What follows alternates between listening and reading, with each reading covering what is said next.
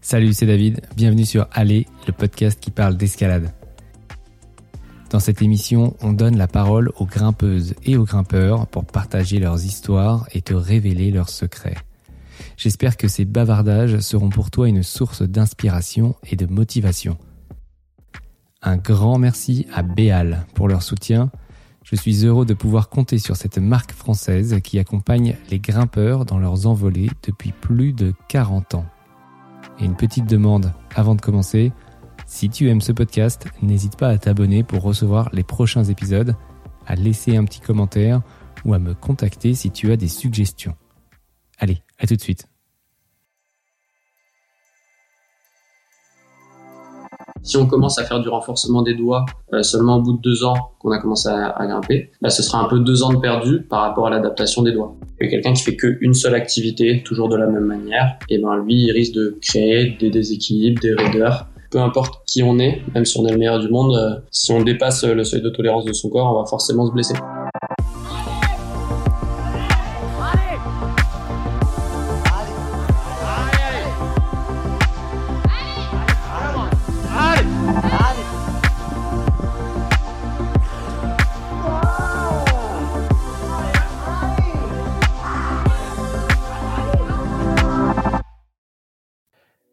Si on veut muter, il faut s'entraîner, mais si on s'entraîne trop, on finit par se blesser.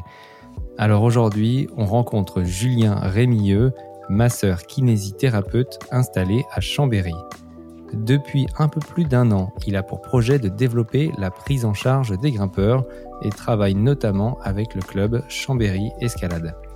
J'ai sauté sur l'occasion de lui parler car il y a tant à dire en matière de prévention, d'accompagnement et de récupération en escalade. On a parlé des pathologies courantes chez les grimpeurs, des années les plus dangereuses, de l'importance de la progressivité dans la montée en charge, d'échauffement, d'étirement, bref, plein de clés pour muter sans se blesser. Allez, bonne écoute. Salut Julien, ça va? Salut David, ça va très bien, merci. Et toi? Ça va super. Euh, je suis très heureux de te recevoir aujourd'hui, euh, de parler un petit peu bah, des, des, petits bobos de, de, grimpeurs avec un kiné du, du sport. Bah, je suis très content de, que tu m'aies invité à, à, parler un peu de tout ça et, et, de pouvoir échanger un peu et apporter des choses aux grimpeurs parce que ça reste l'objectif principal. Bon alors toi, tu es donc kiné du sport, diplômé depuis 2015 installé depuis un an avec euh, en projet de développer la prise en charge des grimpeurs. Tu fais ça en collaboration avec euh, Chambéry Escalade, le club d'escalade donc de Chambéry. Euh, est-ce que bon, je te prends un peu à froid là, mais est-ce que tu peux un peu te, te présenter et nous dire qui tu es? Alors du coup, moi j'ai j'ai toujours un petit peu grimpé plus ou moins intensément et quand j'étais étudiant, donc on devait faire un mémoire et donc j'ai décidé de faire un sujet de mémoire comme certains sur euh, sur un sport que j'aimais bien. Donc j'avais lancé euh, un livret de prévention sur les, les ruptures de les lésions de poulie au niveau des doigts. Et, euh, et donc ça m'avait beaucoup plu de, de faire ça et de mettre en lien un peu avec le, le sport que je pratiquais pas mal à l'époque. Et après j'avais un peu laissé ça de côté. Et quand j'ai quand j'ai pu m'installer à, à Chambéry et que j'ai vu que j'ai pu contacter euh, le club de Chambéry et que il y avait des je voyais qu'il y avait des choses à développer potentiellement avec le club et qu'ils étaient assez ouverts à ça. Donc euh, ça m'a vraiment motivé de me remettre à fond là-dedans et de de développer au maximum la prise en charge des grimpeurs et en lien avec euh, le mémoire que j'avais pu réaliser, mais aussi euh, en peaufinant mes recherches euh, par rapport à ce qui se faisait actuellement. donc j'essaye j'essaie vraiment de développer ça à fond et euh, le club euh, m'aide pas mal euh, à ce niveau-là, donc ça c'est super bien. Donc toi, tu as été grimpeur, tu grimpes toujours? Je grimpe toujours pour le, pour le loisir, ouais. J'essaie de maintenir un tout petit niveau, mais je grimpe pas, pas, très fort par rapport à la plupart des compétiteurs actuels. Yes. Mais euh, tu avais dans, le, dans, un coin de ta tête d'allier en fait bah, ta passion, enfin en tout cas ton hobby l'escalade avec ton métier. Est-ce que c'est ça qui t'a amené à faire de la kinésithérapie? Euh, Initialement, c'était c'était pas l'objectif de de, base de travailler avec les grimpeurs quand je me suis mis en, en tête de faire kiné. Mais par contre, c'était de travailler dans le sport. Et euh, aujourd'hui, euh, l'objectif, ce serait vraiment de travailler dans le sport et plus particulièrement dans l'escalade. Euh, parce que je me rends compte qu'il y a beaucoup de choses à développer là-dedans, que c'est un milieu qui est euh, assez preneur euh, de conseils. Et, et c'est une population que j'aime bien, les grimpeurs. dans, ouais, c'est une population que, que je trouve très cool. Et, et ça me plaît beaucoup de travailler avec eux. Alors, on va dire que moi, j'y connais rien du tout euh, à ce que c'est que la kinésithérapie. Euh, on va faire comme si euh, je venais de naître. Et donc, ça serait déjà pas mal qu'on commence vraiment par, les, par couvrir les bases et que tu nous dises, bah, c'est quoi en fait la kinésithérapie? La kinésithérapie, c'est très très vaste. ça peut aller de prendre en charge des nourrissons euh, jusqu'à prendre en charge euh, bah, des personnes âgées. Euh, on peut être amené à prendre en charge des personnes dans le cadre de lésions nerveuses comme de lésions musculaires. Il y a vraiment plein plein de, de facettes au métier. C'est ça qui peut être sympa aussi, c'est qu'au final, une fois qu'on est dedans, on peut choisir un petit peu plus d'orienter sa pratique vers telle ou telle spécialité, si on en a envie. Euh, kiné à la base, c'est un terme qui signifie, euh, enfin qui a un rapport avec le mouvement. Donc euh, c'est une prise en charge qui est beaucoup tournée autour du mouvement euh, et un peu aussi autour du massage, mais mais pas forcément systématiquement. Enfin, donc actuellement la kiné du sport c'est c'est surtout une prise en charge. c'est axé à en partie sur du travail manuel, du travail du travail autour des exercices et, et aussi beaucoup beaucoup de conseils et euh, c'est euh, c'est vraiment ce dont je me rends compte dans la prise en charge des grimpeurs c'est que il y a beaucoup de euh, au final de conseils des fois plus que de travail manuel ou d'exercice. C'est vraiment hyper important à mes yeux de juste de discuter avec les, personnes sur leurs pratiques sur ce qu'ils connaissent déjà sur ce qu'ils font déjà.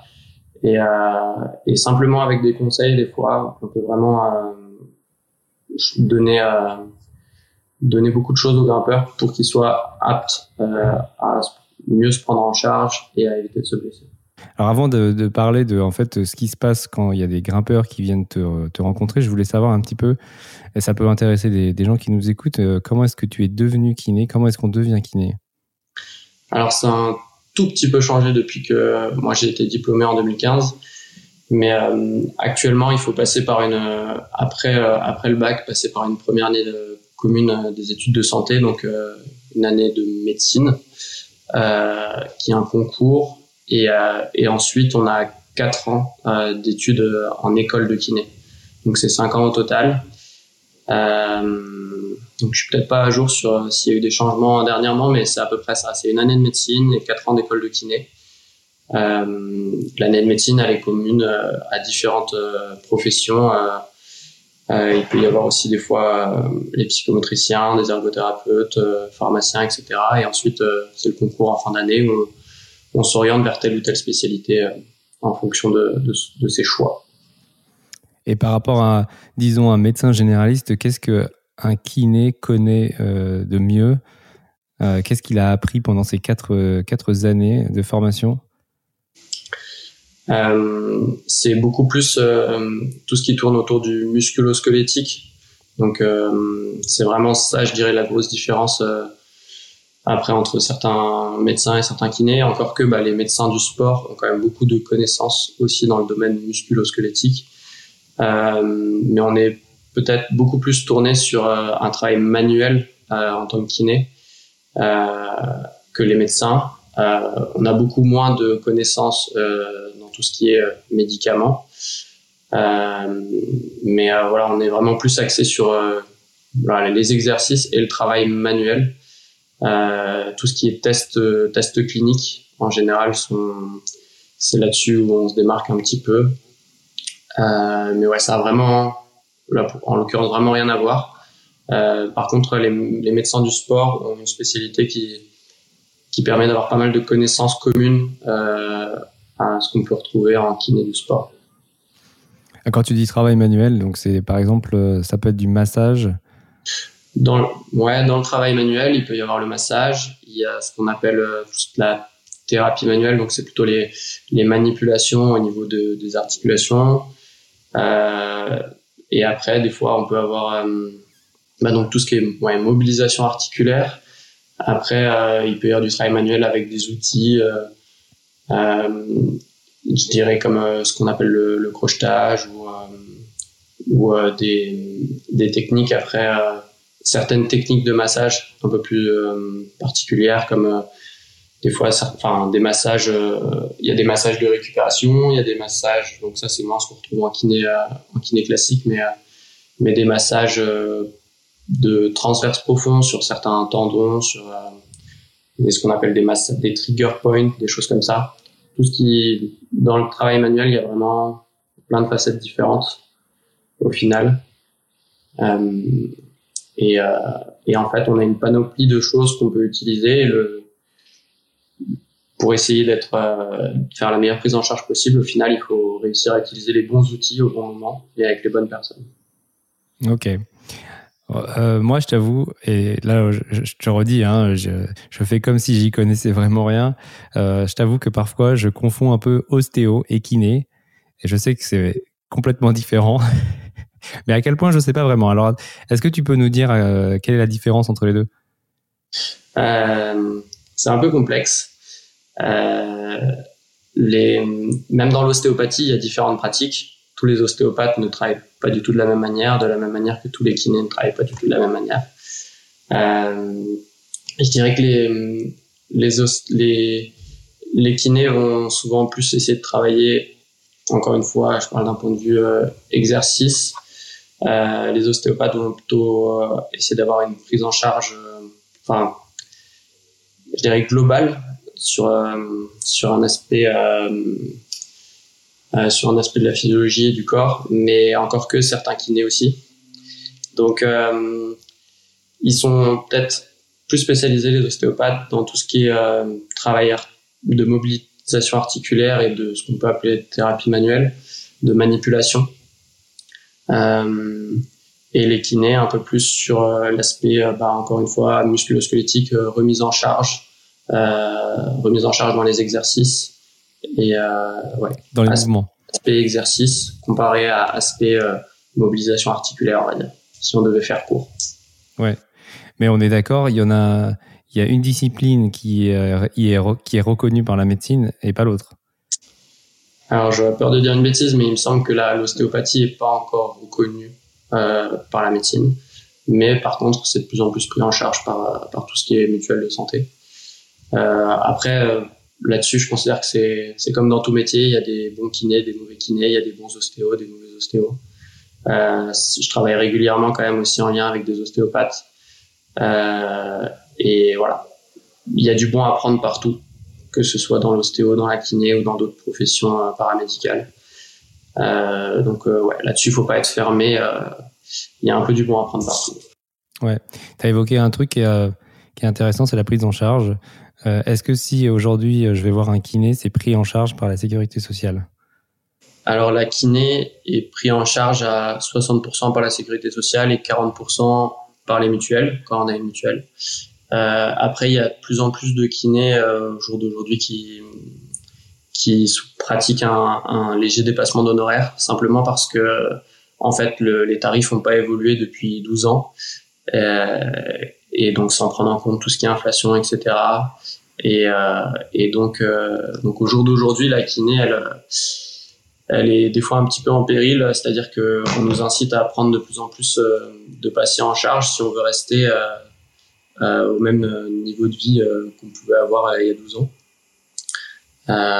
Et donc ouais, là-dessus, c'est pas mal en débat avec la sécurité sociale pour essayer de faire évoluer les, les tarifs des kinésithérapeutes parce qu'on est dépendant de ça. Euh, on est dépendant de, de, la sécurité sociale. Et si la sécurité sociale ne revoit pas à jour euh, ses tarifs, et eh ben on est obligé soit de faire des dépassements d'honoraires, du coup qui, enfin inciter à faire des dépassements d'honoraires qui sont du coup à la charge des patients. Et sinon, et eh ben ça nous incite à essayer de prendre plus de patients en même temps. Mais donc à ce moment-là, et eh ben ça ça diminue euh, euh, la valeur du travail qu'on fait, le temps qu'on a avec le patient. Donc, euh, Donc c'est un petit peu complexe actuellement. Il y a un peu deux écoles ceux qui, qui prennent beaucoup de patients ou ceux qui font des dépassements. Il n'y a pas forcément de bonne solution après, c'est, c'est en fonction de chacun. Ok, c'est bon à savoir. Euh, quand est-ce qu'un grimpeur va être amené, euh, ou une personne hein, va être amenée à aller consulter un kiné? Bah Alors, euh, pour consulter un kiné, en général, il faut avoir une, une ordonnance parce que pour avoir une prise en charge, bah, ce qu'on évoquait avant de la sécurité sociale, il faut une ordonnance de, une ordonnance de kiné qui est délivrée. Un médecin généraliste qui est. Un médecin généraliste ou un médecin du sport, voilà, un, un médecin. Et, euh, et donc, c'est une fois qu'on a cette ordonnance qu'on peut aller consulter un kiné. Euh, encore une fois, c'est un peu en train d'évoluer là pour essayer d'avoir un accès direct, c'est-à-dire sans passer par le médecin pour aller voir un kiné. Mais c'est pas encore, euh, c'est pas encore vraiment officiel et c'est pas développé, euh, développé complètement. Pas pour toutes les pathologies et pas dans toutes les structures. Donc aujourd'hui, si on veut aller voir un kiné, il faut avoir une ordonnance. Euh, après, dans certains cas, on peut faire des consultations sans, des consultations de conseil, de prévention, mais, mais qui sont du coup pas du tout prises en charge par la sécurité sociale. Euh, et donc, euh, une fois qu'on a cette ordonnance, donc ça veut dire qu'on a d'abord consulté un médecin, euh, euh, on commence une prise en charge de kiné donc par un bilan pour compléter un petit peu ce que le médecin a pu observer. Et, euh, en général, c'est des prises en charge euh, qui vont de bah, des fois juste quelques séances à des prises en charge de longue durée qui peuvent aller sur plusieurs mois, plusieurs mois, voire un an, selon les pathologies en fait. Ok. Alors c'est marrant, je regardais une, une vidéo de Major Movement. Alors je pense que tu dois connaître. Moi je connaissais pas jusqu'à maintenant. C'est un kiné euh, YouTuber.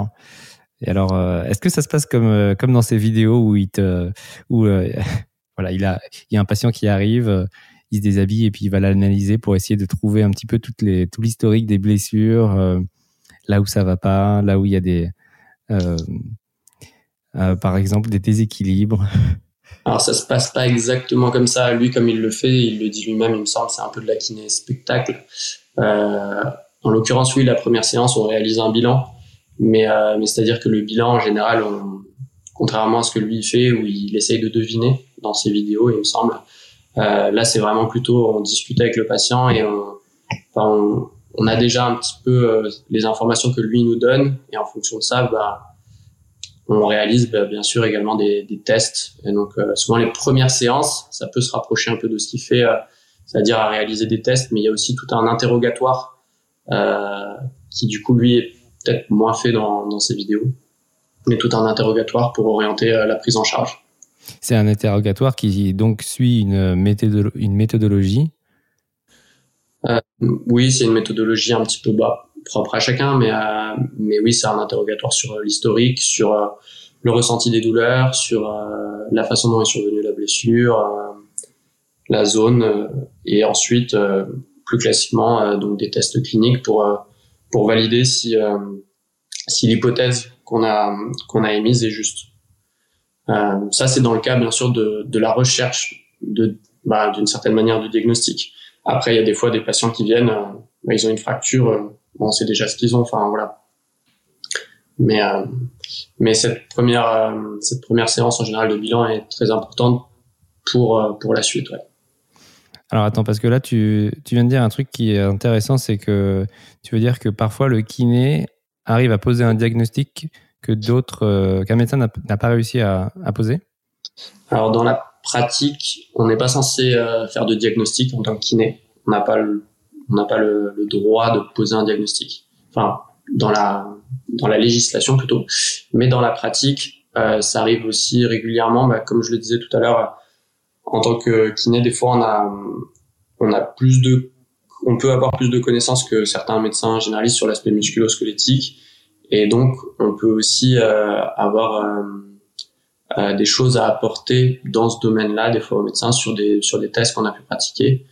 Et donc, c'est là où on échange pas mal avec eux et on peut leur, on peut des fois leur supposer que c'est telle ou telle pathologie, c'est-à-dire qu'il y a des médecins qui nous orientent des patients et qui savent pas ce qu'ils ont.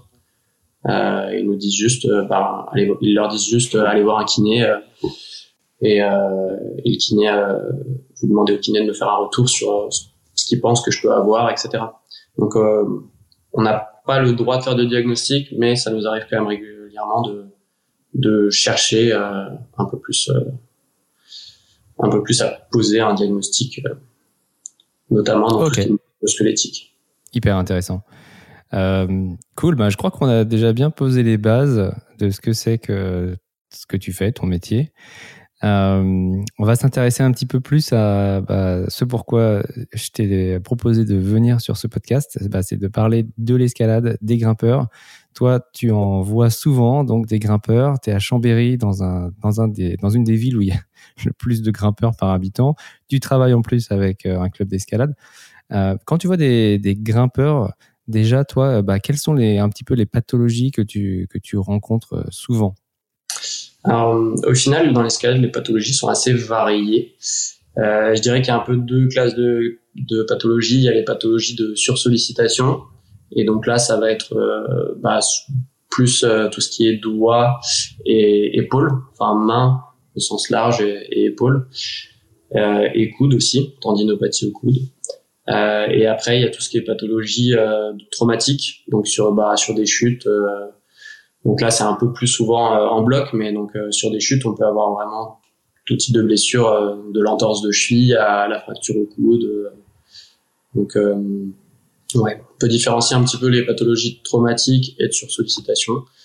Euh, le plus courant en pathologie traumatique, ça reste l'entorse de cheville, et en sursollicitation, euh, les douleurs au doigt, sans forcément incriminer telle ou telle euh, pathologie, mais les douleurs au doigt et euh, même si récemment j'observe quand même régulièrement aussi des douleurs aux poignets et aux épaules, je dirais de, de plus en plus. Ouais. Alors c'est intéressant. avant qu'on avant qu'on ait cette discussion, c'est un petit peu parlé au téléphone et tu m'as dit un truc qui est qui est assez marquant, c'est que il y a selon toi plus de risques à se blesser euh, dans les, disons, les six premières années de, pratique. Euh, c'est-à-dire à ce moment où euh, on grimpe plus, on grimpe plus fort sur des, des prises qui commencent à devenir un peu plus petites et le corps ne suit peut-être pas forcément.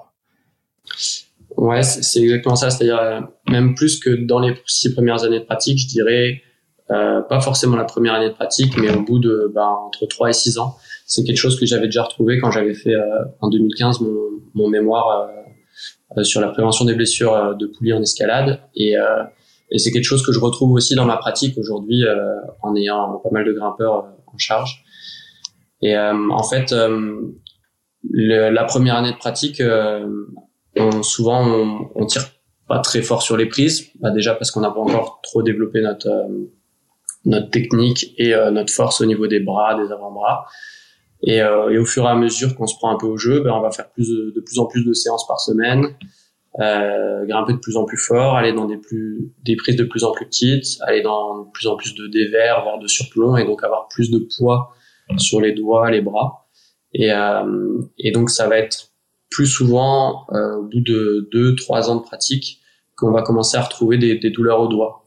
Parce que ce qu'il faut savoir, c'est que autant le, la force musculaire, elle se développe relativement rapidement. Donc le corps s'adapte assez vite à ce niveau-là. Euh, autant au niveau de, des structures tendineuses et notamment au niveau des, des poulies aussi qu'on pourrait apparenter à des ligaments. Euh, là, la, le, les contraintes qu'on exerce dessus, elles mettent plus de temps à, à créer de l'adaptation. Les poulies, elles sont chez un grimpeur expérimenté, elles vont être plus épaisses, elles vont être plus fortes mais euh, mais elles mettent du, vraiment beaucoup de temps, ça se compte plutôt en années, euh, à devenir plus épaisse, à se renforcer. Donc un grimpeur qui, qui commence à tirer de plus en plus fort sur les prises parce qu'il a développé sa force, mais que ses poulies se sont pas adaptées, et ben au final son maillon faible, ça va être par exemple ses poulies, ses tendons, et donc c'est ça qui va qui va commencer à, à, être douloureux au bout de deux trois ans de pratique. Si euh, bien sûr c'est pas dans tous les cas, mais pour un grimpeur qui a peut-être pas suivi une une progression euh, assez linéaire et qui a, qui a voulu charger trop vite, trop fort. Yes. Alors les poulies, euh, c'est donc ce qui retient en fait les tendons. C'est ça, tu, tu peux nous expliquer un petit peu c'est... Ouais, c'est ça. En fait, euh, bah, si on si on n'avait pas les poulies, quand on plierait les doigts, et notamment sur une prise avec de la résistance, au final, le tendon, il irait directement au bout du doigt et on, on le verrait se tendre sous la peau. Comme une corde d'arc. Comme une corde d'arc, comme euh, les poulies, c'est euh, un exemple parlant. C'est un peu comme la, sur une canne à pêche, les petits anneaux qui tiennent la, ficelle, euh, le fil de canne à pêche contre la canne. S'il n'y avait pas les anneaux, et ben le fil il irait directement tout droit au bout de la canne. Donc c'est un peu la même chose sur le doigt. Et, et donc en plus de juste mécaniquement tenir ce tendon contre l'os, euh, ça permet d'augmenter le bras de levier euh, et donc d'avoir une plus grande amplitude. Si on n'avait pas ces poulies, on aurait moins de force dans les doigts et on arriverait moins bien à plier les doigts. C'est pour ça que souvent les personnes qui ont des lésions au niveau des poulies, euh, sur des ruptures complètes notamment, ils, ils, plient moins bien leurs doigts parce que le, le, tendon est moins plaqué, donc moins de bras de levier, moins de force. Et, et donc c'est pour ça qu'on a un déficit d'amplitude chez les personnes qui ont une, une rupture au niveau des poulies. Hmm. Et un truc que tu as dit juste avant aussi qui était euh, hyper intéressant, c'est que donc les grimpeurs développent des poulies et donc des tendons aussi, euh, des ligaments et des tendons euh, qui, qui sont plus épais. Mais alors ça prend du temps, c'est pas aussi rapide que la musculature, mais c'est intéressant anatomiquement. Donc qu'est-ce qui se passe en fait dans les doigts par exemple quand on s'entraîne à faire de l'escalade pendant plusieurs années? Euh, bah souvent, on le voit, les, doigts de grimpeurs sont un peu plus épais. Les, doigts de grimpeurs euh, un peu expérimentés, euh, plus âgés, sont souvent plus épais. En fait, comme dans, tout sport, au final, euh, toute activité, euh, le corps crée des adaptations quand, quand il est soumis à une certaine contrainte, de la même manière qu'un coureur à pied régulier pourra développer plus de, enfin, une densité d'os plus importante au niveau des membres inférieurs. Et ben, un grimpeur va développer des tendons, des ligaments un peu plus forts euh, au niveau de ses doigts. Et donc souvent, on va avoir un peu euh, un épaississement au niveau des, au niveau des articulations, euh, créé par bah, des adaptations au niveau du corps. Donc on est d'accord, c'est pas des muscles hein, dans les doigts, c'est des tendons, des ligaments. Sur la partie vraiment des doigts au sens propre, euh, c'est que des tendons, des ligaments qui passent. Donc les tendons, c'est le prolongement des muscles. Mais, euh, mais voilà, il n'y a pas de fibres vraiment musculaires dans le tendon. Les fibres musculaires, elles sont elles sont dans la paume de la main ou dans l'avant-bras. Ok, donc euh, si on fait de l'escalade, euh, qu'on a commencé très jeune et qu'on en fait depuis 15 ou 20 ans, euh, est-ce qu'on a des doigts en forme de saucisse au bout d'un certain temps? Ça a quand même une limite, mais en général, oui, les, les, doigts vont quand même s'adapter et un peu s'épaissir. Et donc, ce qui s'épaissit, bah, ça correspond au, tendon, un peu au tendon et aussi au, au ligament au niveau des articulations démontrer aussi que les poulies euh, peuvent être un peu plus épaisses chez des grimpeurs, euh, chez des grimpeurs euh, expérimentés et, plus anciens. Ouais. Ok, donc il y a une adaptation des articulations, des ligaments, des tendons. Il doit y avoir aussi une adaptation des os. Mais alors, est-ce que du coup, ça crée des problèmes pour des personnes qui sont plus âgées et qui grimpent depuis longtemps? Alors, il me semble qu'il n'y a rien de démontré à ce niveau-là dans, dans des risques sur le long terme. Euh, ce serait à vérifier, mais je pense pas dire de bêtises. Il n'y a a pas de risque sur le long terme euh, à avoir grimpé euh, étant jeune. Après, c'est comme plus on le fait intensément, plus au final un sport peut être néfaste. C'est-à-dire que quand on pratique un sport une fois par semaine, on va on va pas forcément de créer de mettre de grosses contraintes, par contre, un sport qu'on va pratiquer 4 à 5 fois par semaine et pendant de longues années, il va y avoir des adaptations qui vont se créer, euh, mais qui au final peuvent être aussi un petit peu, euh, un petit peu délétères, comme des, bah, des raideurs qui vont s'installer. Euh, un grimpeur qui grimpe 4 fois par semaine aura peut-être besoin de faire des exercices à côté de l'escalade qu'un grimpeur qui grimpe une fois par semaine n'aura pas besoin de faire. Parce que celui qui grimpe quatre fois par semaine, il va exercer vraiment beaucoup de contraintes sur ses structures tendineuses, musculaires, etc., euh, qui vont créer des adaptations, mais qui au final peuvent être aussi délétères, comme bah, des raideurs des fois au niveau des doigts. Euh, et donc, euh, donc c'est pour ça qu'on parle aussi souvent des, du travail des antagonistes. Euh, je considère par exemple qu'un grimpeur qui grimpe une fois par semaine n'aura pas forcément besoin de chercher à faire du travail des antagonistes à côté que ce soit au niveau des extensions du poignet, au niveau de, au niveau de l'épaule, etc. dans ce qu'on pourrait appeler la prévention. Par contre, quelqu'un qui grimpe vraiment très régulièrement, lui, il faudra qu'il soit plus plus sensibilisé à ça, à éviter d'avoir des, des, déséquilibres musculaires créés par par le sport qu'il pratique très intensément. C'est valable dans l'escalade, mais c'est valable aussi dans, dans beaucoup d'autres sports. Donc tu veux dire que plus on s'entraîne spécifiquement, plus il va falloir faire aussi un entraînement euh, des antagonistes, euh, un entraînement un peu plus généraliste pour éviter ces déséquilibres. Alors ça me fait penser justement à une anecdote que je que j'avais entendue euh, à propos d'Adam Andra qui disait mes plus grosses séances, en fait, je suis obligé de compenser par au moins un tiers de mon temps où je, je me focalise sur mes, mes antagonistes. Par exemple, si je me suis entraîné 6 heures, je vais faire ensuite 3 heures d'antagoniste. Donc ça veut dire plus tu t'entraînes en fait et plus tu dois encore s'entraîner derrière pour euh, pour compenser.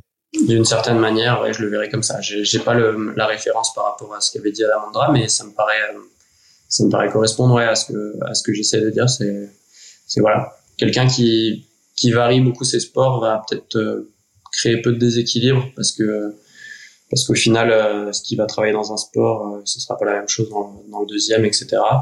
Alors que quelqu'un qui fait qu'une seule activité, toujours de la même manière, et eh ben lui, il risque de créer des déséquilibres, des raideurs qui correspondent à des adaptations de l'activité en question, mais qui, euh, qui peuvent aussi être délétères si elles s'installent de manière trop importante. Ok. Euh, tu as parlé d'adaptation. Il y a un truc qui m'intéresse aussi, c'est de savoir s'il euh, y a une différence entre l'adaptation euh, que peuvent connaître euh, des, des, jeunes, des enfants, et l'adaptation des adultes. Des personnes qui, par exemple, vont commencer l'escalade tard, un peu comme moi, j'ai commencé à 28 ans, pendant mes... Et c'est ce qu'on disait un peu tout à l'heure, hein, pendant les, mes trois premières années de pratique, j'avais sans cesse des tendinites à l'épaule. Euh, Est-ce qu'il y aurait eu une différence si, par exemple, j'avais commencé à, à 12 ans? Bah, c'est possible que l'adaptation se serait faite de manière plus progressive. Le, risque quand on commence un peu tard un sport comme l'escalade qui est qui au final sollicite vraiment beaucoup le membre supérieur. Il y a, peu de sports qui sollicitent autant les doigts que l'escalade. Euh, et ben quand on le commence, euh, bah déjà à l'âge adulte, on met tout de suite beaucoup de poids sur ses doigts.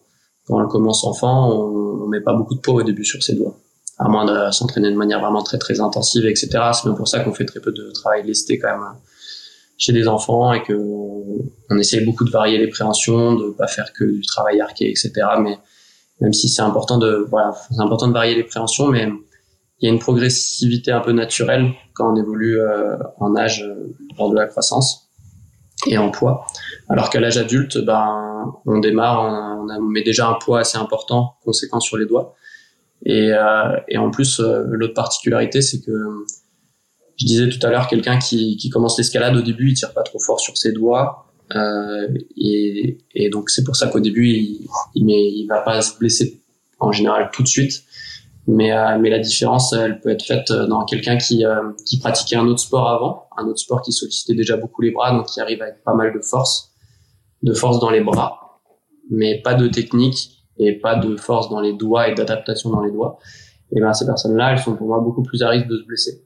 Parce qu'elles vont être capables de tirer assez fort sur les prises, elles vont se sentir fortes. Par contre, leurs doigts sont pas forts. Euh, et, euh, et, donc elles risquent d'autant plus vite de se faire mal aux doigts si euh, si elles font pas attention à être progressives à ce niveau-là. Il faut, faut prendre en compte un petit peu les activités euh, annexes qu'on peut faire et les et les autres sports qu'on peut avoir fait avant, mais mais quelqu'un qui a développé beaucoup de force dans les bras, mais pas dans les doigts, s'il se met à l'escalade, son maillon faible, ce sera les doigts. Ok. Donc ça, et puis aussi le fait qu'effectivement on est plus lourd euh, que des enfants, euh, donc on charge plus les doigts. Aussi. Ok. Euh, t'as dit un, as dit un mot, un peu un mot clé, euh, juste il y a quelques secondes, c'est euh, préhension. t'as as dit aussi arqué.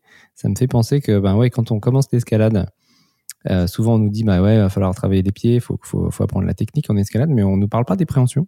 Moi, c'est très tard que j'ai découvert parce que c'était les, les, différents types de préhension. Euh, dans tes premières séances euh, d'escalade, je pense que toi non plus, tu savais pas trop ce que c'était, arqué, semi-arqué, etc. Euh, et c'est vrai que quand on grimpe avec des potes bah, qui grimpent depuis quelques années, ils vont faire une seule préhension, la même toujours, soit arquée, soit tendue sans changer. Et euh, bah, je trouve que c'est bah, un peu dommage parce que ça pourrait être aussi un facteur de prévention des blessures. Je sais pas ce que tu en penses. Ouais, ouais, clairement. Moi-même, je saurais pas dire. Enfin, j'ai toujours grimpé un peu, mais je saurais pas dire depuis quand j'ai cette notion un petit peu des différentes préhensions. Notamment, je parle de préhension bah, arquée, semi-arquée, tendue. Donc ouais, voilà, il y a trois grandes préhensions, on va dire. Ouais, on va dire que c'est un peu les trois types de préhension principales sur les petites prises, euh, même si c'est un peu un continuum. Hein. On les différencie, mais ça reste un peu un continuum euh, d'une à l'autre. Euh, et donc en fait, je pense qu'il y a beaucoup à faire aussi euh, dans les vraiment pour les tout débutants en escalade. C'est-à-dire comme tu le disais, on parle pas mal de la gestuelle, qui reste très importante à travailler quand on débute dans l'escalade. Mais je pense qu'il y a aussi pas mal d'éducation à faire sur sur les différentes préhensions. Euh, dès qu'on débute l'escalade, euh, c'est intéressant de savoir euh, comment positionner ses doigts sur une prise, savoir les différentes manières de tenir une prise et, et l'intérêt de varier les préhensions. en fait, c'est de pas solliciter toujours la même chose. C'est-à-dire que quand on est quand on tient une arquée, donc une arquée, comment est-ce que tu définirais ça Donc moi arquée, je le définis par on va dire le poignet est tenu assez haut par les doigts qui sont plié et verrouillé avec le pouce. Avec le pouce par-dessus les doigts. verrouillé avec le pouce par-dessus. Alors que semi-arqué, ce serait sans le pouce. Donc il y a un, angle assez important quand même sur la phalange, c'est ça hein Voilà, il y a un angle assez important sur, sur la phalange, euh, entre la première et la deuxième phalange. Et donc en fait, quand on tient cette, euh, cette préhension, euh, on va solliciter plus tel muscle que tel autre muscle. Quand on est en tendu, et ben pareil, on va pas solliciter exactement les mêmes muscles. Quand on est en semi-arqué, ça change un peu. Donc en fait, en fonction de l'appréhension, on va pas solliciter exactement les mêmes muscles de la même manière et on va pas solliciter non plus les poulies exactement de la même manière. Donc plutôt que de solliciter toujours ces poulies et ces muscles systématiquement de, la même manière, c'est intéressant de varier. Ça limite aussi le risque de sursollicitation de telle ou telle structure. Et ça, et je dirais que ça limite aussi le, bah, que ce soit au niveau tendineux ou au niveau poulie. C'est-à-dire que si je sollicite toujours le même muscle, eh ben, j'aurais plus de chances de créer des tendinopathies si euh, en tirant toujours sur le même tendon.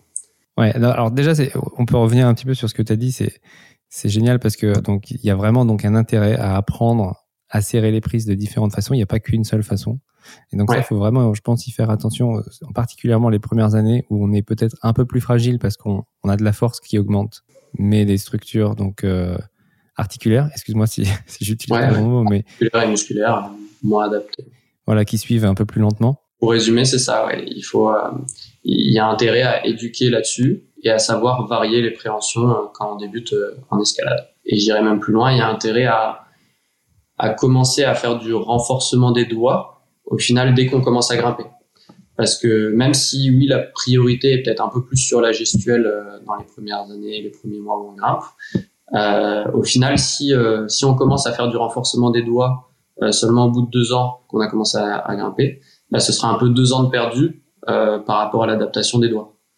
Alors que si on commence à le faire dès qu'on commence à grimper, mais bien entendu de manière très progressive. C'est pas les pieds au-dessus du sol avec des poids. Voilà, c'est pas c'est pas du travail lesté sur petite prise, etc. C'est euh, pied au sol, une main après l'autre ou les deux en même temps, mais peu importe. Enfin, faire du travail plutôt délesté. donc pied au sol, euh, et de l'éducatif sur les préhensions, en tirant un petit peu, en étant vachement attentif sur ce qu'on peut ressentir dans la main au final, euh, ressentir dans la main en termes de, sensations, d'éventuelles douleurs, mais aussi en termes de répartition du poids sur les doigts, euh, ressentir qu'on appuie euh, de manière un peu homogène euh, au niveau de la répartition du poids sur les doigts, etc. Donc il y a pas mal d'éducatifs à faire là-dessus. Et plus tôt on le fait, et ben plus vite on va commencer à créer des adaptations au niveau des doigts. Mais voilà, c'est une manière très progressive. Ouais, la clé, donc, c'est cette progressivité, c'est de pas essayer d'aller trop vite, c'est de faire en sorte que toutes les structures de ta main s'adaptent à leur rythme et donc de pas de pas vouloir tout de suite euh, faire comme euh, ceux qui grimpent depuis 10 ans, qui font euh, qui tiennent des réglettes de 10 mm avec 30 kilos. C'est intéressant aussi, il y a une question qui revient souvent, c'est il y a beaucoup de gens qui disent mais il faut surtout pas s'entraîner en arqué. Il y en a d'autres qui disent bah au contraire en fait parce que c'est une préhension que tu vas être amené à faire quand tu vas aller faire des, blocs un peu un peu difficiles, des voies un petit peu difficiles. Donc il vaut il vaut mieux avoir préparé un petit peu tes doigts à, connaître cette position. Toi, t'en, t'en penses quoi? Ouais, je serais, plutôt de la deuxième version, c'est-à-dire que Moi-même, je l'ai peut-être dit à une époque qu'il fallait éviter plutôt l'appréhension arquée. Mais clairement, si on veut grimper, je dirais dans un niveau au-delà de 6C, on n'a vraiment pas le choix de savoir faire de l'arqué et donc d'entraîner son corps à supporter cette préhension. Si je si j'entraîne pas mon corps à supporter la préhension arquée, mais que je veux aller dans des voies plus que 7, et ben le jour où je vais aller dedans, et ben j'aurai beaucoup plus de chances de me blesser parce que j'aurais pas préparé mon corps et mes doigts à faire ça. Donc encore une fois, il faut varier, mais faire quand même de la préhension arquée parce qu'il y a des il y a des petites prises sur lesquelles ben on n'a vraiment pas le choix d'arquer euh, de la même manière qu'il faut, il faut s'entraîner à rajouter de la vitesse des fois dans les mouvements et faire des mouvements dynamiques. Parce que si tu t'entraînes jamais à faire des mouvements dynamiques en arqué et qu'un jour tu fais un mouvement dynamique sur une arqué, ben, tu auras aussi plus de chances de te blesser. Donc euh, le corps s'adapte à partir du moment où on exerce une, des contraintes de manière progressive et où on est à l'écoute de son corps. Et, euh, et donc ça veut dire et faire des exercices spécifiques, mais aussi faire du repos pour que le corps ait le temps de s'adapter. Ok. Euh, c'est génial, c'est hyper intéressant. Il y a un truc que tu viens de dire aussi, euh, c'est un autre sujet, mais euh, il y a trop de choses à dire là-dessus aussi. Je pense c'est un peu la douleur. Parce qu'avec, ben, je pense que c'est le cas un peu de tous les sportifs qui, qui sont passionnés par ce qu'ils font. Il y a un petit peu une accoutumance à la douleur. et quand on entend bah, des, des, sportifs, enfin des grimpeurs de haut niveau, ils disent parfois euh, bah, en fait, euh, peut-être que j'ai moins, juste moins mal euh, au doigt en tirant sur des sur des prises, parce que en fait c'est une accoutumance. Est-ce que voilà, enfin, je sais pas comment formuler ma question. Est-ce que toi tu tu le ressens chez certains grimpeurs, ça par exemple? Bah, Ce que je trouve beaucoup, c'est qu'il y a beaucoup de grimpeurs qui considèrent que c'est normal d'avoir mal au doigt en grimpant. Donc c'est plus une tolérance un petit peu un petit peu au quotidien par rapport à des douleurs qui reviennent. Ouais, d'une certaine manière. Euh, c'est-à-dire qu'il y a beaucoup de grimpeurs qui grimpent euh, régulièrement avec des douleurs au doigt et voilà, qui considèrent que c'est un peu normal. après, comme beaucoup de choses, ça dépend du type de douleur. Si c'est une douleur au niveau de la peau, ok, voilà, on peut forcer dessus en fonction de sa tolérance à la douleur. Hein. Il n'y a, aucun souci. après, quand ça commence à être des douleurs vraiment plus au niveau des articulations, on regarde des phalanges, euh, sans que ce soit lié à la peau, bah là, euh, c'est pas, on peut pas considérer que c'est normal. Euh, si c'est une douleur, euh, si c'est si c'est une douleur qu'on qu'on connaît pour la première, qu'on ressent pour la première fois, euh, clairement le mieux à faire c'est de d'abord faire du repos et d'arrêter de forcer sur les mouvements, sur les prises, euh, l'activité qui développe cette douleur, qui déclenche cette douleur. Mais toi, tu dirais, donc à partir de, par exemple, disons que si on prend une échelle, par exemple, et qu'on se dit, euh, voilà, j'ai une douleur, euh, c'est 3 sur 10 euh, par rapport au maximum que je peux ressentir en termes de douleur, à partir de quel moment, toi, tu dis, euh, faut, faut stopper et faut prendre du repos? Ah, Souvent, sur une échelle de 0 à 10, on considère que à partir de 4, c'est le seuil de douleur où on aurait envie de prendre un médicament antidouleur. Et 2, 3, c'est plutôt un stade de gêne et pas vraiment une douleur au sens propre. Euh, et donc dans, dans tout ce qui est rééducation euh, et justement exercice de remise en charge, en général on essaye de pas dépasser euh, 4, on se met plutôt en dessous. Euh, quand ça commence à dépasser 4, même sur un temps, un temps court, euh, c'est peut-être qu'on a été un peu trop loin dans la sollicitation. Ce type de douleur, de gêne, faut qu'elle disparaisse assez rapidement. faut pas qu'elle soit augmentée à froid, pas augmentée euh, dans l'heure qui suit, le lendemain, etc. Donc euh, l'éducation à la douleur aussi, ça fait partie bah, beaucoup des conseils justement que j'évoquais au début et que, qui sont très importants à, à développer euh, auprès des, des, grimpeurs. Éducation à la douleur, donc c'est de se comprendre, comprendre un petit peu euh, bah, d'où vient la douleur, quel est le degré de douleur, est-ce que c'est grave ou pas?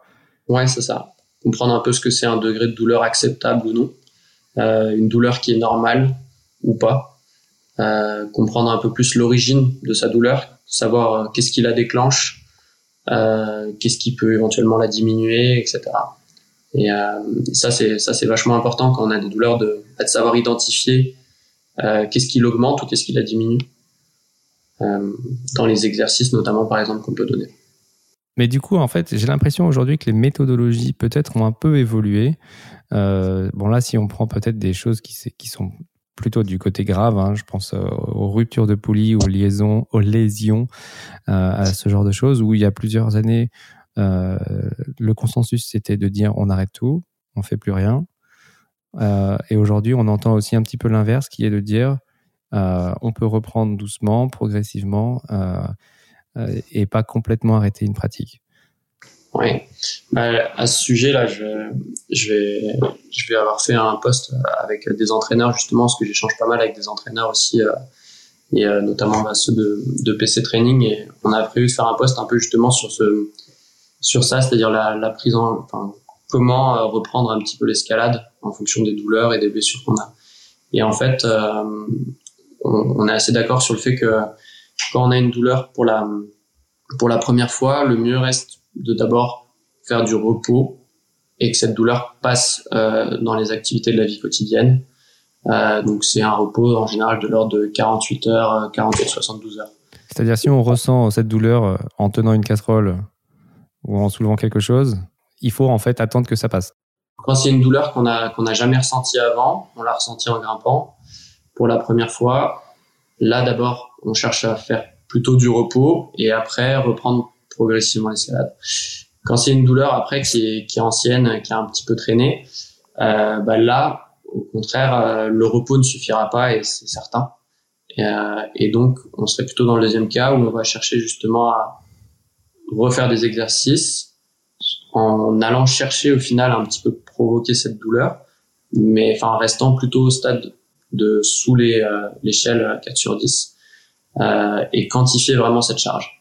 Et c'est là où ça devient très important de réussir à quantifier cette charge.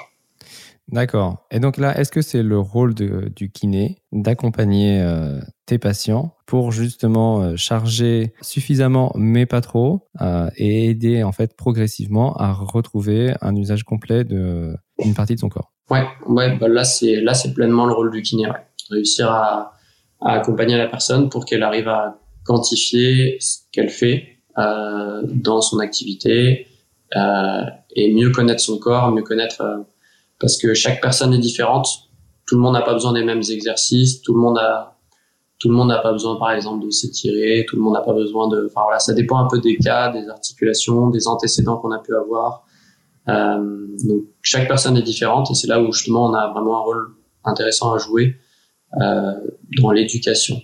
Moi, j'ai enfin, une question. Je, je, pars un peu sur une tangente là, mais je pense à des grimpeurs qui se sont absolument jamais blessés. Euh, bon, là, il y en a pas qui me viennent en tête. Je sais que bon, Chris Sharma, il s'est pas souvent blessé. En tout cas, il s'est blessé un genou quand il avait 18 ans, et là, il grimpe, il a encore 41 ans. Adam Ondra, euh, il s'est blessé euh, en faisant des chutes, mais pas vraiment des, grosses, des grosses blessures. Il y a aussi bon, Jackie Godoff. Jackie Godoff, il grimpe depuis qu'il a 20 ans, il en a 67. Il dit qu'il s'est jamais blessé. Comment ça s'explique qu'il y ait peut-être des personnes qui soient un peu comme ça, invincibles? Ben, Je ne sais pas exactement leur pratique. Après, c'est peut-être des personnes bah, qui sont déjà bien entourées pour les, pour les grimpeurs euh, professionnels et, euh, et qui savent s'écouter. Parce qu'au final, c'est très important bah, de savoir s'écouter. Euh, c'est là où justement, euh, quand savoir s'écouter et comprendre ce qui est une douleur normale ou pas, sur laquelle on peut forcer ou pas. Euh, je dirais que ouais, la bonne écoute de soi et la quantification et le repos. Euh, parce que c'est sûr que peu importe qui on est, même si on est le meilleur du monde, euh, si on dépasse le seuil de tolérance de son corps, on va forcément se blesser. Donc c'est c'est important de réussir à rester à la bonne à la bonne dose d'effort et de charge.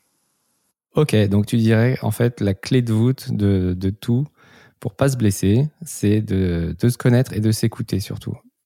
Ouais, je dirais, je dirais que c'est ça. Et bien sûr, en dehors des traumatismes, en fait, euh, j'ai eu aussi le, cas, tu vois, avec ma copine et aussi avec moi-même, où euh, quand on a eu des, bah moi j'ai eu une, j'ai eu un accident, ma copine elle a eu un accident aussi, bon, c'était pas grave pour elle, euh, où les docteurs lui ont dit, en fait, elle s'est fait une fracture du pouce. Et les docteurs l'ont, euh, l'ont plâtré pendant quatre semaines et lui ont dit bah en fait la kiné tu tu, tu, feras mais dans je sais pas combien de temps.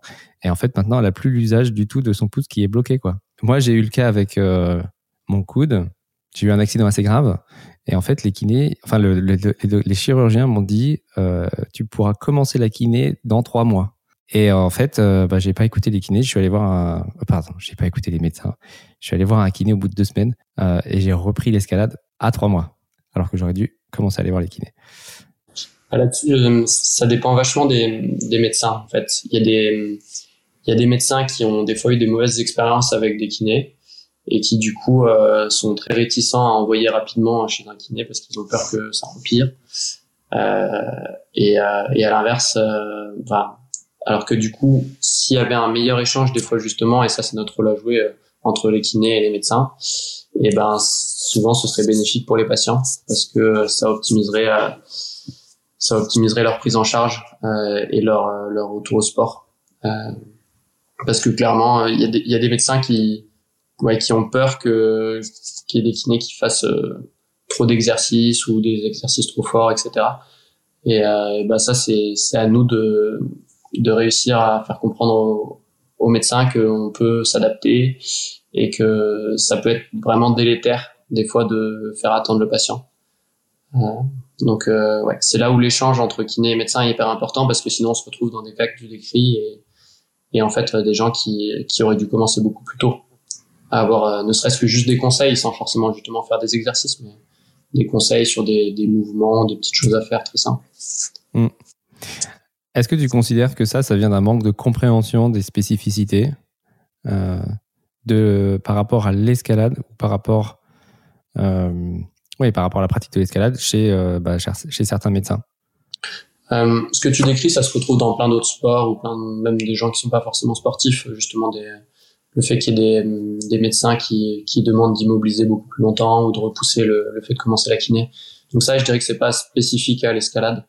Après, euh, ce qui est certain, c'est que il y a des fois des, des, professionnels médicaux, que ce soit médecins, kinés ou autres, qui qui se rendent pas forcément compte des contraintes qu'on peut exercer en escalade euh, sur les doigts, sur sur les épaules surtout.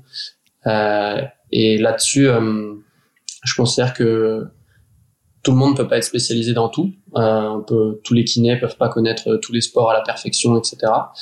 Euh, donc euh, l'importance pour un grimpeur qui va qui va chez un chez un kiné qui connaît pas forcément bien le, sport ou même chez un médecin, c'est que c'est qu'il ait au moins quelqu'un en face de lui qui l'écoute et que et que le patient, ce, ce grimpeur, il, il, arrive à expliquer euh, de manière concrète un peu sa pratique euh, c'est vraiment important qu'on ait connaissance de la pratique euh, de nos patients et donc qu'on comprenne comment ils sollicitent leurs articulations et l'intensité qu'ils mettent dedans.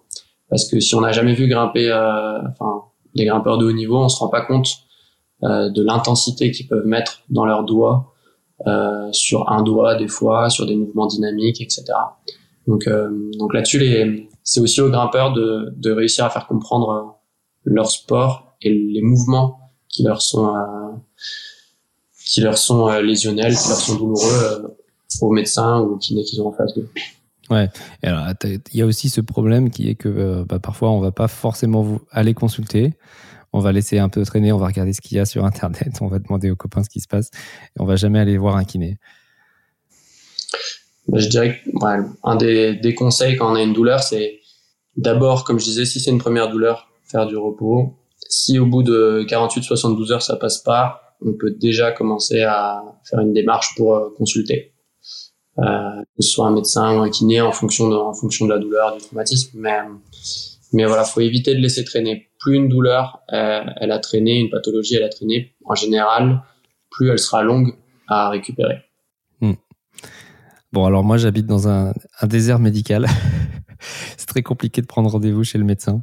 Bah là-dessus, ouais, ça peut être euh, assez complexe. C'est c'est pour ça que même si c'est pas c'est pas valable pour tout et c'est pas toujours le mieux, mais la, la téléconsultation, que ce soit par les médecins ou, ou même par les kinés, moi j'ai commencé à en faire un petit peu auprès des grimpeurs. Ben ah, ça peut avoir sa place pour des personnes qui sont très isolées, qui ont du mal à avoir des rendez-vous, parce que comme je le disais, des fois des fois c'est beaucoup discuter, donner des conseils et pas forcément euh, que euh, toucher, masser, etc. Et, euh, et donc c'est là où avoir des fois des, personnes médicales ou paramédicales avec lesquelles on peut juste discuter, ça peut vraiment aider, et notamment dans le cas des, des déserts médicaux. Ouais, c'est vrai. Donc moi, j'ai habité un peu à l'étranger et les kinés, donc qu'on appelle des physios, ils avaient quasiment plus ce rôle de coach avec les grimpeurs que euh, de masseur. C'est-à-dire, ils touchaient pas, ils faisaient pas du tout de palpation. Ils écoutent euh, ce que tu as à leur dire. Et en fait, ensuite, ils te proposent un programme. donc, c'est des exercices, etc., qui sont adaptés à toi. Mais il y a, en fait, il n'y a pas besoin d'être dans un cabinet. ça reste mieux quand même la, consultation en présentiel où on peut toucher et avoir un, échange vraiment face à face. Ça reste mieux, ça c'est évident. Euh, mais dans, certains cas, oui, on peut on peut se passer de de l'aspect euh, l'aspect présentiel, mais il faut pas non plus tomber dans le dans dans les cas où on, on, touche jamais les patients et on fait tout à distance, etc. Parce que ce sera jamais euh, jamais aussi bien que des vraies consultations. Ouais, ok. Alors toi, tu, tu disais, euh, donc tu travailles avec euh, notamment le club d'escalade de Chambéry, et toi, tu essayes aussi de développer euh, bah, la prise en charge des grimpeurs. Tu collabores donc avec ce club, tu as des échanges aussi avec, avec les entraîneurs. comment ça se passe? Qu'est-ce que, En quoi ça consiste? Bah, Du coup, j'ai fait quelques interventions après en avoir discuté avec euh, les entraîneurs euh, auprès des, des, grimpeurs du groupe élite sur bah, des conseils un petit peu sur justement la gestion la gestion de l'échauffement par exemple la gestion des douleurs qu'on peut ressentir au doigt etc les exercices possibles pour les antagonistes. Enfin voilà on a on a j'ai échangé j'ai fait quelques interventions comme ça auprès des grimpeurs et ce sera peut-être amené à, à, se refaire une à deux fois par an et, euh, et sinon, euh, j'essaie surtout de, bah, de prendre assez rapidement en charge quand il y a besoin euh, les grimpeurs du club. Et et d'échanger pas mal avec les les entraîneurs sur le justement bah, ce qu'on on va dire ce que que je pense que peut faire le grimpeur ou pas euh, sur les mouvements interdits euh, les mouvements autorisés. Par exemple euh, je sais pas dans le cas d'une épaule douloureuse avec euh, telle pathologie, euh, je vais dire à l'entraîneur, bah voilà, je pense qu'il faut qu'il évite euh, les mouvements dynamiques, il faut qu'il évite telle position au niveau de l'épaule pendant encore quelques temps. Par contre, il peut reprendre l'escalade en faisant telle chose, telle chose et telle chose. Et donc l'objectif par là, c'est d'optimiser au final le retour et donc de limiter la, bah, la fonte musculaire ou de limiter la, la, diminution des capacités. Et donc en ayant un échange auprès des entraîneurs, ça pareil, c'est valable dans tous les sports. Euh, ça nous permet à nous bah, de, de vraiment savoir ce que font les grimpeurs.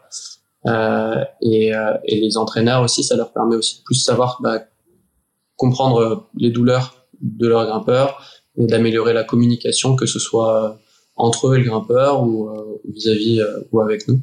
Et donc c'est vraiment intéressant d'échanger, pour savoir ce que chacun fait, de quelle manière il le fait, même de voir bah, des fois les entraînements qu'ils peuvent réaliser, etc.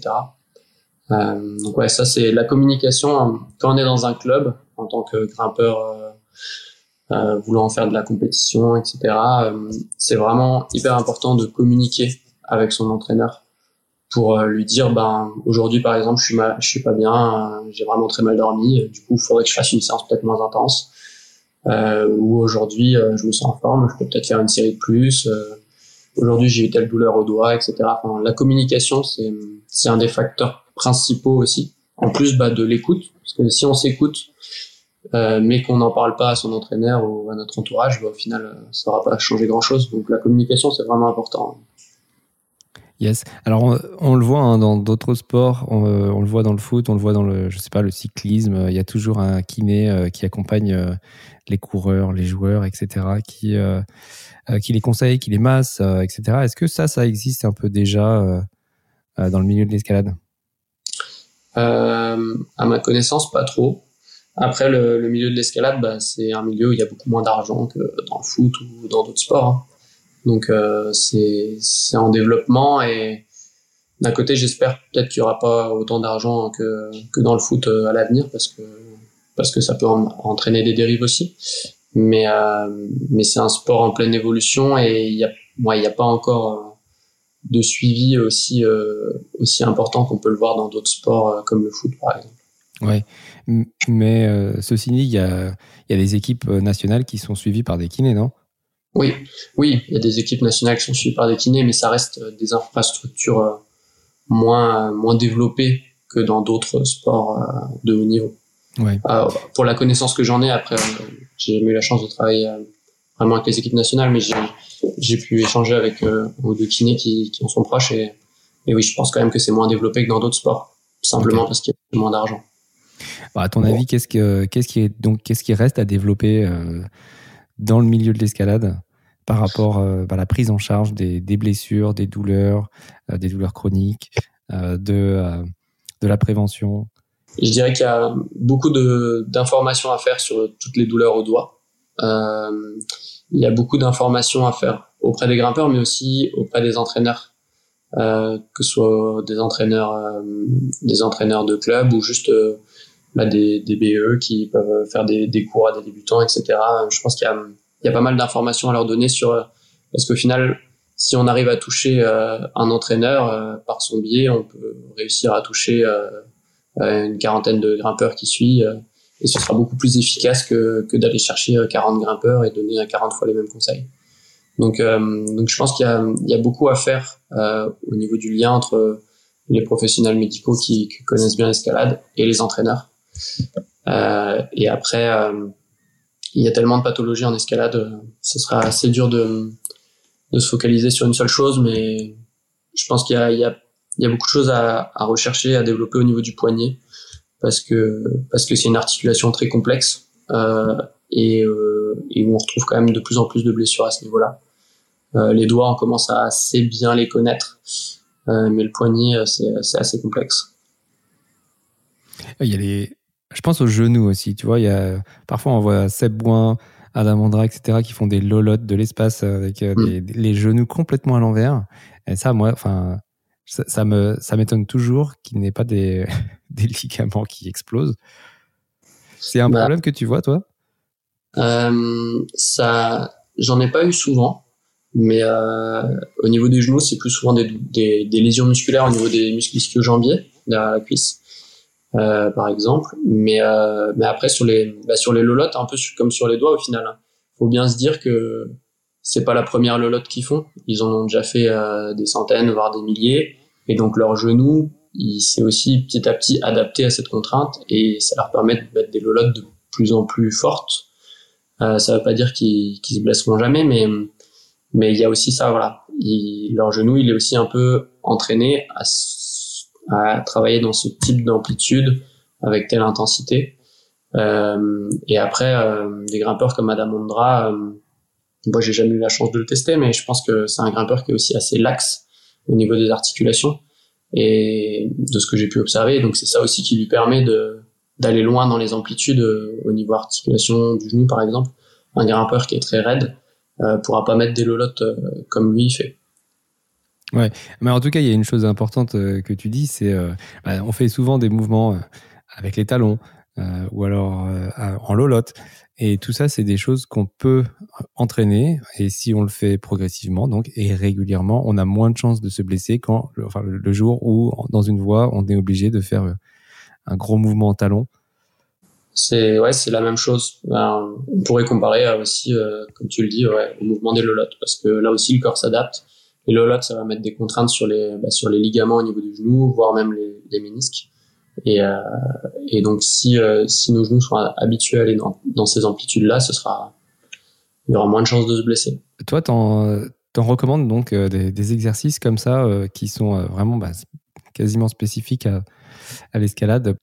Alors, sur les lolottes, ça m'arrive pas souvent de, de l'évoquer aux grimpeurs. J'ai pas eu trop l'occasion. par contre, sur tout ce qui est talons, enfin poser des talons, etc. Oui, ça, j'en parle souvent.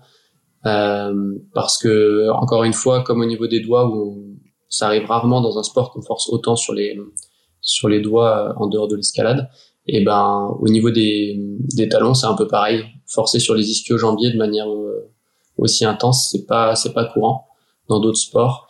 Mais là-dessus, il y a aussi beaucoup à faire dans les conseils au niveau de l'échauffement, c'est-à-dire que un grimpeur qui fait qui pose pas de talons et il aura peut-être pas intérêt à trop s'échauffer les, les muscles ischio-jambiers. Par contre, un grimpeur qui, qui va avoir besoin de mettre un gros talon dans sa voie, il a beau être très chaud au niveau des bras et avoir fait plein de traction avant, s'il n'est pas échauffé au niveau des disques jambiers, il risque de se blesser ou de, à la fois il risque de se blesser et à la fois il risque aussi d'avoir moins de force et d'être moins performant parce que son muscle ne sera pas échauffé. Euh, donc, euh, par exemple, euh, que ce soit l'échauffement ou les exercices qu'on peut donner à des grimpeurs, c'est très dépendant de leur de leur pratique. Euh, l'échauffement, c'est adapté en fonction de ses antécédents, de de, de la pratique qu'on va faire, de la séance qu'on va faire. Euh, si on sait qu'on va faire des talons, on va s'échauffer les, les ischio-jambiers. Si on si on sait qu'on est fragile au niveau des chevilles, et eh ben quand on va faire du bloc, on va peut-être euh, s'échauffer un peu plus spécifiquement les chevilles pour les réceptions, etc. Donc il euh, n'y a pas il a pas un échauffement type, il euh, n'y a pas un exercice type pour chaque blessure. C'est toujours adapté en fonction de, du patient, en fonction de ses antécédents, de sa, ses particularités physiques, sa laxité, sa raideur, euh, ses antécédents. Et euh, voilà, donc faut toujours adapter. Il n'y a pas une règle pour tout le monde. Ouais, mais en tout cas, on peut pas y couper. L'échauffement, c'est le, le, plus important dans une séance. C'est comme le petit déjeuner. ouais, l'échauffement reste important. Euh, C'est-à-dire que, mais encore une fois, ça dépend du type de séance. Euh, un grimpeur qui, qui a du niveau 8 et qui veut, euh, qui veut faire que de la conti dans du 6 euh, pendant deux heures, ça me choque pas. Limite qui s'échauffe pas, ça me choquerait pas. Par contre, quelqu'un qui veut faire une séance en travaillant sa force max, eh ben, peu importe que ce soit sur les doigts ou autre, il va falloir qu'il s'échauffe. Euh, et l'échauffement, c'est à faire avant d'aller sur le mur. C'est démontrer que si on s'échauffe avant de monter sur le mur, euh, on a quand même moins de chances de se blesser, euh, plutôt que si on rentre dans la salle et on va tout de suite sur le mur. Peu importe ce qu'on fait avant d'aller sur le mur, que ce soit de la mobilité un peu articulaire, euh, faire des squats, euh, bouger un peu les bras, les coudes, les épaules. Voilà, peu importe ce qu'on fait, à partir du moment où on fait quelque chose avant d'aller sur le mur, ça reste intéressant euh, pour prévenir un peu les blessures et chauffer ses articulations et ses muscles. Ouais. Et quand on parle d'échauffement, il y a aussi souvent cette question qui revient, c'est celle de, des étirements. Alors, il y en a qui sont qui font leurs étirements avant les séances, d'autres qui le font après les séances, d'autres qui le font les jours de repos. Mm. Euh, Est-ce qu'on a statué un petit peu sur, euh, sur la question de à quel moment il faut s'étirer? Alors, ça, les, les étirements, c'est un sujet qui peut être euh, très long à, à, à développer, mais déjà, le, ce qu'il faut comprendre, c'est qu'il y a différents types d'étirements. Euh, tous les étirements ne se pas quand on parle d'étirement, et ça peut être un étirement. Euh, souvent, l'étirement auquel on pense, c'est l'étirement un peu passif, c'est-à-dire juste on tient une position euh, sans contracter le muscle pendant pendant longtemps. Euh, et on pense souvent à l'aspect euh, souplesse.